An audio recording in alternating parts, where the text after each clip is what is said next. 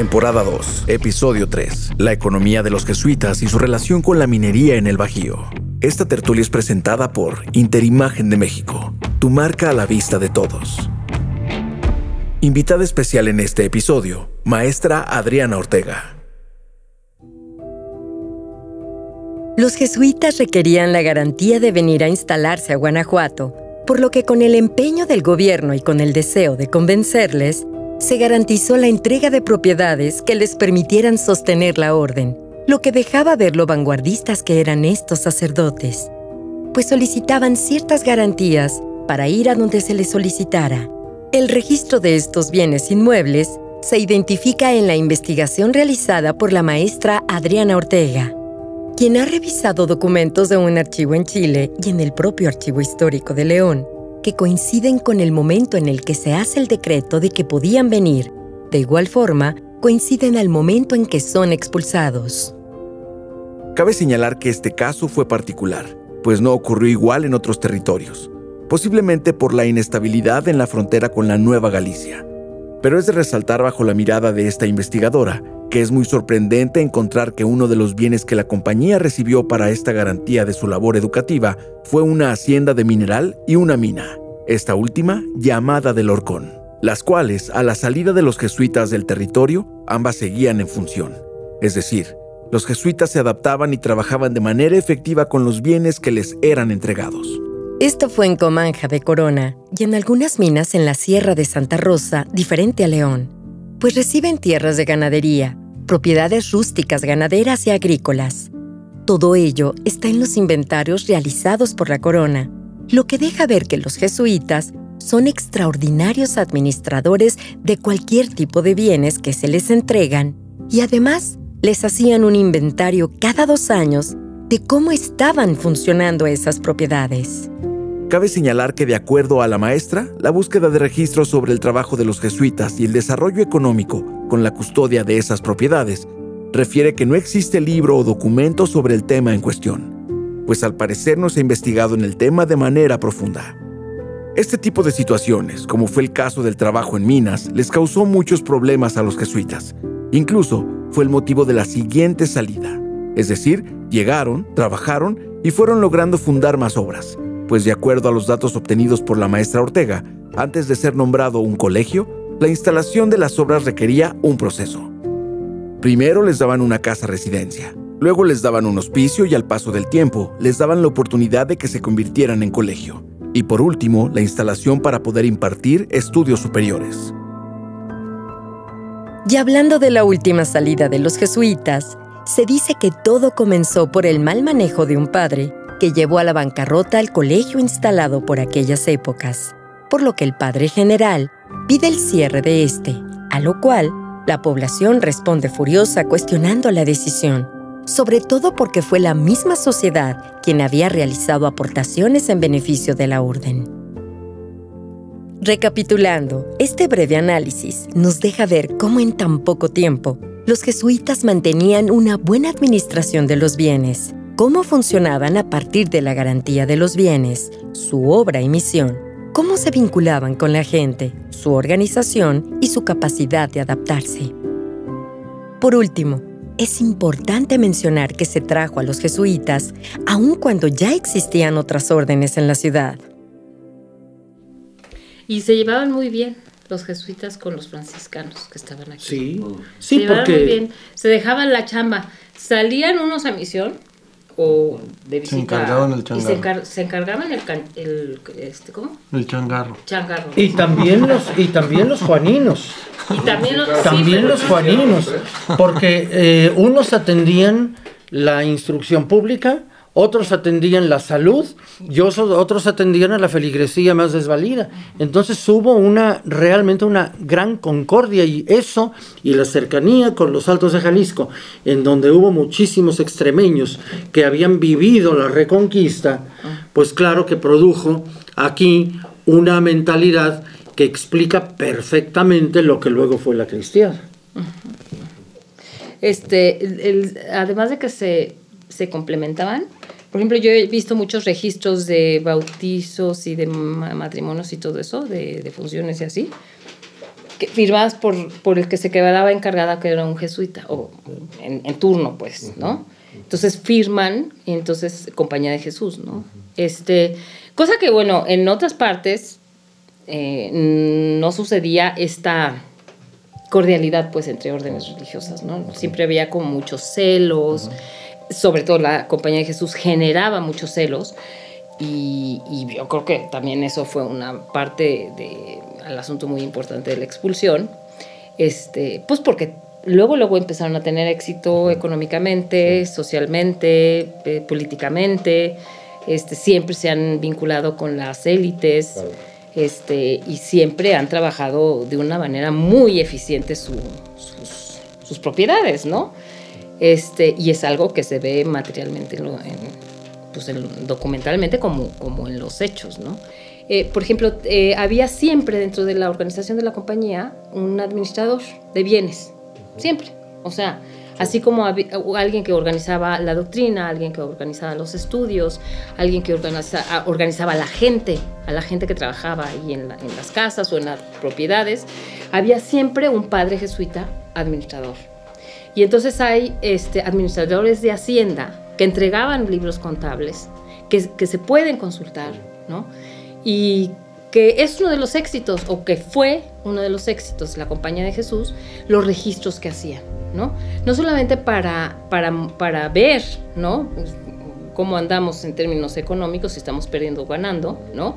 Sino porque les venían a auditar y además de eso, este, esa sistematicidad que también se ve reflejada en los estudios, en la doctrina, en las misiones, o sea, tenían que ir a contar, pues, cuántas misiones, cuántas, cuántas gentes eh, entraron a la doctrina, o sea, unos, unas contabilidades minuciosísimas, ¿no? Por ejemplo, donativos de la gente de León, hay listados de gente de León que participa con donativos constantemente para las actividades y se pueden leer, ¿no? Esa, esa sistematicidad en la organización de, propia del colegio de la compañía, que no nada más es en León, ahí yo pude ver los registros de León, es en todas partes del mundo, porque eso es lo increíble, les permitió esa unidad en la dispersión. Maestra, y los jesuitas en ese sentido, es decir, le rendían cuentas a Roma, pero también le rendían cuentas a las élites con las que se involucraban en las regiones. Es decir, ellos solicitaban garantías en avanzada, ¿no? Para llegar a un territorio. Uh -huh. Y toda vez que ellos empezaban a incrementar la productividad y empezaban a influir favorablemente en, en el territorio, también eh, le decían a las, a, a las élites, así vamos, o de alguna manera ya se desvinculaban. No, no, no, yo no he visto esa, o sea, uh -huh. yo no, no he encontrado en el, claro. en el archivo de León, por ejemplo, este, ningún registro de esa naturaleza pero evidentemente pero se los daba resultados se palpaban pero en, el, en el exactamente ambiente, o sea ya, ya había como una fusión fusión uh -huh. es que ya participaban de las fiestas ya organizaban las fiestas las procesiones las devociones yeah. las devociones empezaron a las devociones jesuitas claro. empezaron a meterse a, y a permear toda uh -huh. la actividad religiosa de, de, y social de la comunidad o sea es que debemos de empezar que en ese o sea pensar en ese momento es que todo lo envuelve uh -huh. la religiosidad y la, la, y la espiritualidad eh, o, esa, esa forma de operar no uh -huh.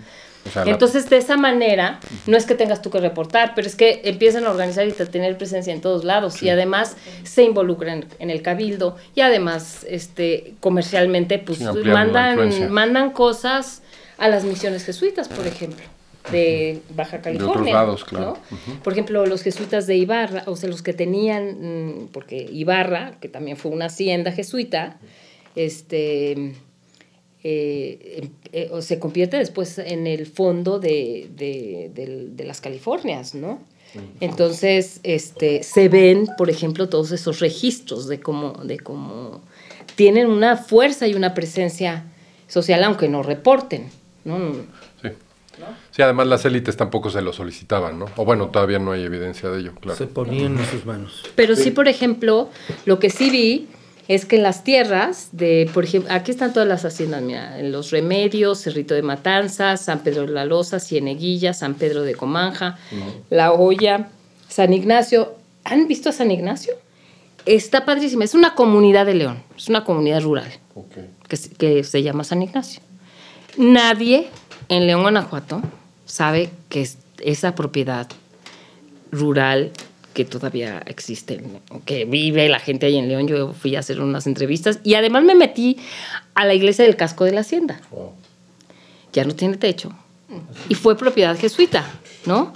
Este, mm, la soledad, em, eh, todo esto, las, las propiedades de Comaja, este, son espacios que corresponden al, al- al patrimonio edificado de León, ¿no?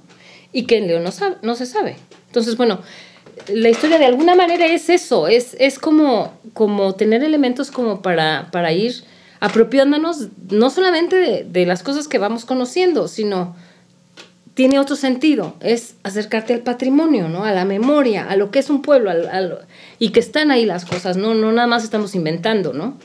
Y luego no se nos vincula con la minería, bueno, siempre somos el zapato más grande del mundo, Pero es, un, es un tema tabú, la minería maestra. O sea, ¿por qué no se habla No, poco? es- ¿Por qué no se Simplemente sabe? es ignorado. Es desconocimiento. No hay un- exacto. Es, Es total ignorado. desconocimiento. O sea, nosotros somos el gran zapato de, México. Y ahora parece que nos pegan un poquito a la industria automotriz. Pero no.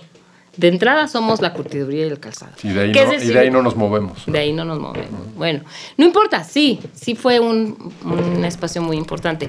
Pero el tema de la minería es tema en León. ¿Por qué? Por esta cercanía a Sierra de Lobos, por este, la sociedad vinculada. Había mineros que vivían en León y se iban a trabajar muchísimo. Es que fueron sociedades conjuntas y Sí. de intercambio. Eran tres alcaldías mayores. La alcaldía mayor ganadera, que era la de Santa María de los Lagos. La alcaldía mayor agrícola, que también tuvo de minera, que fue León con Sierra de Lobos. Y la alcaldía mayor minera, que fue Guanajuato. Agricol- agricultura, ganadería y minería fueron actividades complementarias entre sí que tuvieron mucho que ver con la cercanía geográfica de estas tres cabeceras de alcaldía. Y las minas influyeron en la bonanza, en la prosperidad, Por en la supuesto, o sea, de la ciudad. a ver, en esa de época, la villa, quiero decir. en esa época, en el siglo XVIII, las tres cuartas partes de la minería, de la producción de plata en el mundo la generaba Guanajuato. Entonces, a ver, eh, León, a- em, ese trípode de la, que dice el doctor de la agricultura, el comercio y la minería, que son el sustrato, el sustento de, esta, de este camino real que está en movimiento constante y la, y la, y, y- y la fundación de ciudades y la fundación de, este, bueno, pues cuántos, este, ¿cómo se llaman estos mesones que, que hay en León? Hay miles. Pues era paso porque era zona, zona minera. Porque de aquí y el se- barrio con la curtiduría, porque era para arreglar los carruajes que pasaban por aquí. Claro, todo lo que se utilizaba, todos los aperos que se utilizaban en la minería, en la agricultura, y pues salían de, de León, Así es. ¿no? Entonces tenía, o sea, e- esa, esa, esa, mm, por- porque es una triada, o sea, es una triada de todo este movimiento que se, que va fortaleciendo a las comunidades y León es parte de eso. Nadie, nadie ve eso. Y nadie ve la presencia de León en el, en el camino real. Y nadie ve esa. ¿Por qué? Porque yo creo que también es parte de la cultura de los leoneses. Es, es, son prácticos. O sea, no, no, no, no, no. Eso de andar figurando, no. A mí, que sí me deje. ¿Sí me entiendes? Billete. Eso también lo explica el hecho de que León haya sido siempre ciudad del refugio. Además, Vienen las nuevas generaciones a las que poco recuerdo les traerá un edificio de Don Luis Long. Lo tiran para hacer un estacionamiento y sacar dinero Y se acabó. garantizar su situación económica. Pero Por no, eso- no es una, un, es un pueblo, León, un, un pueblo en el sentido sociológico del término, dañado por la riqueza. sí, sí. Porque San por Miguel de. Allende. Guanajuato, Lagos no tuvieron la opulencia económica que tuvo León y consecuentemente a León no le interesó conservar el patrimonio histórico. Por fortuna conservamos algo, pero mucha parte se destruyó y allá no, porque aquí hubo una prosperidad económica generada por la inmigración que es bienvenida en muchas cosas, pero que no se le podía exigir que tuviera arraigo en lo que no conoció de niño. Hasta los años 70 comenzó una vez más a organizarse el conocimiento y el amor por lo nuestro. Siempre existió. Es una injusticia eh, negar la existencia de gente tan valiosa en esas generaciones. Alguna vez yo llamé a esa generación de los custodios. Entonces es muy importante también rescatar esta memoria que, que existe y existió y tenemos los testimonios. En el siglo XIX, pues toda la escuela de música que mm. fundó la inquietud que dejó Ángela Peralta cuando vino a cantar a la Plaza de Gallos. Eh, la primera biblioteca del Estado, cuando la independencia, pues fue la de aquí de León. En fin, hay, hay, muchas cosas, una sociedad como la Trapa, la Sociedad de Enseñanza Popular que fundó Rosas Moreno, que fue la primera sociedad que hubo en México de enseñanza gratuita para obreros. Es decir, muchas cosas tenemos de qué enorgullecernos, pero las desconocemos. Eh, catarata de motivos de orgullo que tenemos para conocerlos, para difundirlos y no para caer en el error de decir, oye, yo quiero ir a León, ¿qué, me recomiendas visitar? Ah, pues es una ciudad, mira, te compras ahí los zapatos que quieras y luego pues tienes cerca, tienes cerca San Miguel de Allende, Guanajuato, Lagos, todo eso pues te conviene y allí en León pues los zapatos. Sí.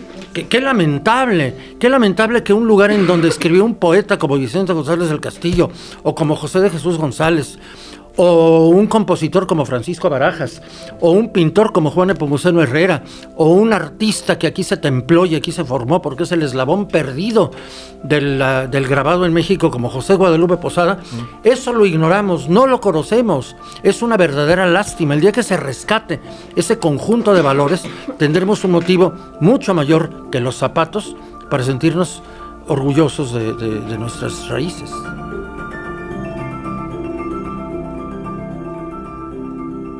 Pues nos deja ver esta charla muy rica que pues la influencia de los jesuitas no solo fue por un colegio o una universidad, hay mucho más atrás, mucho más de fondo, mucho más que aprender y lo hemos dicho en otros programas y no nos cansamos de decirlo que con esta búsqueda de la identidad, pues tenemos que ir a las raíces y tenemos que reconstruir a veces, pero con el conocimiento, ¿no? Entonces, pues bueno, Víctor, pues un agradecimiento a, estos invitados de lujo y ni modo maestra, pues queda invitada para otro programa. No, pues ni modo, si no voy con el doctor, pues no. Ah, y necesitamos ir con las botas, ¿eh? No, sí. yo creo que afortunadamente tenemos, hay mucha tela donde cortar. Eh, maestra, por supuesto que agradecemos muchísimo su generosidad, el, tiempo y toda, toda su sapiencia, igualmente doctor.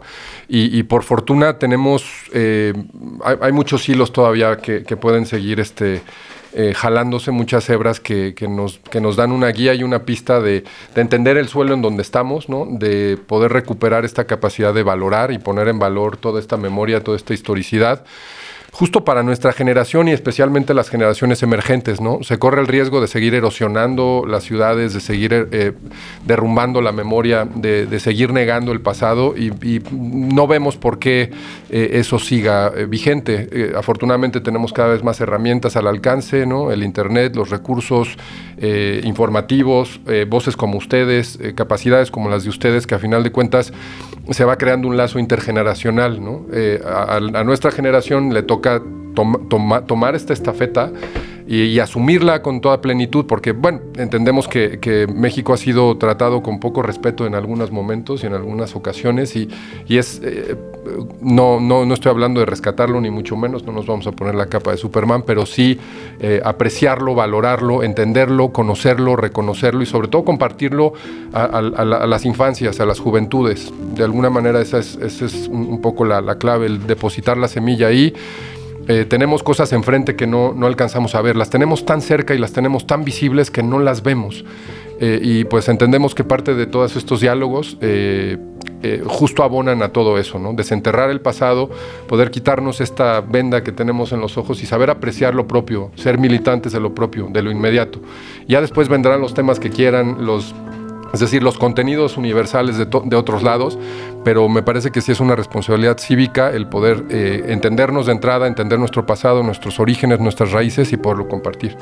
Muchísimas gracias, doctor. No sé si quisieran este, cerrar también con, con alguna reflexión, maestra, doctor.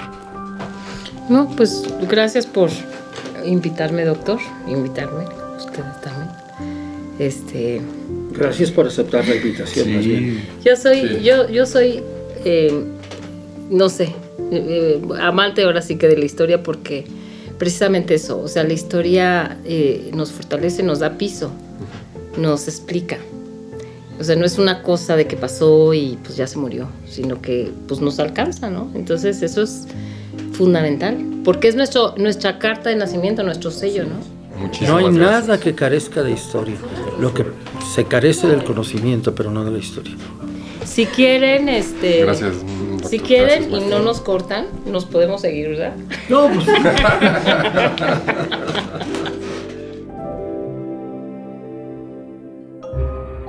Tertulia. ¿Quieres seguir descubriendo la verdad detrás de la historia? Síguenos en Facebook e Instagram como tertulia.podcast y en nuestro sitio web como tertuliapodcast.mx. Información respaldada por el Archivo Histórico Municipal de León, en colaboración con el Instituto Cultural de León y Bonito León. Tertulia es un podcast original producido por Atracción Gráfica, Laboratorio de Fórmulas Creativas, ULE Audio Estudio y la Fundación Marqués de San Clemente con las voces del doctor Mariano González Leal, Víctor Hermosillo, Raúl Padilla y Luz Adriana Flores. Dirección General, Mauricio Aguirre. Grabación y diseño de audio, Raúl Santana y Oscar López. Todos los derechos son reservados.